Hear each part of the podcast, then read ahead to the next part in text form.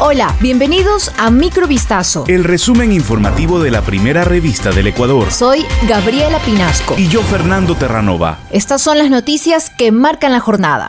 La Confederación de Nacionalidades Indígenas de Ecuador, CONAIE, y otras agrupaciones promotoras de las protestas sociales aceptaron este lunes la invitación a reunirse con el gobierno cuando se cumplen 15 días de protestas contra la administración del presidente Guillermo Lazo por la carestía de la vida. Este encuentro se produce después de que el gobierno y los líderes del movimiento indígena tuvieran una primera toma de contacto el sábado y luego de que ambas partes hicieran gestos para rebajar la tensión de un conflicto que, según organizaciones de derechos humanos, registra cinco fallecidos y más de 200 heridos. En un mensaje, el movimiento indígena precisó que la cita será este lunes, con la intención de canalizar espacios técnicos y eficientes para que las demandas de la Agenda Nacional de 10 puntos tengan resultados y sean garantizadas. En este contexto, el presidente de la República, Guillermo Lazo, anunció la reducción del precio de las gasolinas extra, ecopaís y de diésel en 10 centavos por galón, uno de los pedidos en las protestas. La Asamblea Nacional retoma mañana martes el pedido de destitución del presidente Guillermo Lazo, quien el pasado viernes denunció un intento de golpe de Estado en su contra, en el marco de las manifestaciones indígenas por el alto costo de la vida. La sesión está convocada para este martes a las 11 de la mañana, luego de que fuera suspendida el domingo tras la intervención de varios legisladores. En la sesión, que se instaló el sábado, ya expusieron sus puntos de vista varios asambleístas, y en ella el secretario jurídico de la presidencia, Fabián Pozo, leyó un documento a nombre del jefe de Estado en el que tildaba de absoluta irresponsabilidad con la ciudadanía la solicitud presentada en el Parlamento por legisladores afines al expresidente Rafael Correa. La petición de la destitución se presentó bajo la causal de grave conmoción interna debido a las manifestaciones contra el alto costo de la vida y las políticas económicas del Ejecutivo. Las protestas cumplen este lunes 15 días.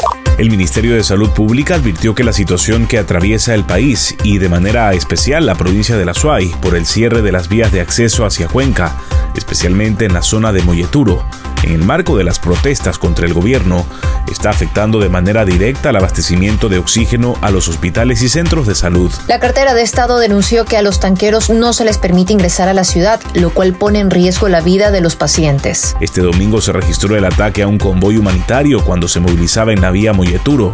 Un grupo de manifestantes no permitieron el paso de los vehículos e incluso se reportó la utilización de explosivos. De acuerdo con el ministerio, esta situación afecta de manera especial al Hospital Vicente Corral Moscoso, establecimiento de salud que brinda atención a la población del sur del país. Al momento la capacidad de oxígeno es de 1.480 kilogramos, lo que nos pone en situación de emergencia porque la dotación alcanzaría únicamente hasta el martes, alertó el ministerio. La noche del domingo, un grupo de policías asaltó una sucursal de la Cooperativa de Ahorro y Crédito de Saquicilí, en la provincia de Cotopaxi. Los moradores del sector dieron la alerta al sistema de emergencias EQ911. Al sitio acudieron miembros de la institución policial para realizar la captura de los tres agentes en servicio activo que laboraban en la cárcel de la Tacunga. De acuerdo con los reportes, los sospechosos, aprendidos en delito flagrante, participaron en el robo a un cajero de la cooperativa. Para cometer el ilícito, los uniformados habrían utilizado taladros y otros objetos que fueron detallados en el parte policial, como una sierra, una cortadora, una bomba de aturdimiento cóndor y una granada de gas. Además, luego de ser descubiertos, procedieron a lanzar gas lacrimógeno para evitar ser aprendidos. No obstante, durante el operativo de captura también participaron los moradores, quienes procedieron a agredir a los sospechosos. El gobierno de Perú declaró este lunes el estado de emergencia en la red vial nacional durante 30 días y restringió derechos constitucionales como el libre tránsito por las carreteras en el primer día de un paro indefinido anunciado por los transportistas de carga pesada, que de momento no ha generado mayores incidentes. La medida fue publicada en el diario oficial El Peruano, donde se detalló que la Policía Nacional del Perú mantiene el control del orden interno con el apoyo de las Fuerzas Armadas en las zonas de emergencia. El decreto suspendió también los derechos constitucionales relativos a la libertad de tránsito en el territorio nacional, a la libertad de reunión y libertad y seguridad personal en la red vial. La decisión del Ejecutivo se produjo en el primer día del paro indefinido anunciado por un sector del gremio de transportistas de carga pesada, que exige la restitución del transporte de mercancías como servicio público, la reducción en el precio del diésel y la regulación de peajes, luego de la revisión de los contratos con las concesionarias, entre otros reclamos.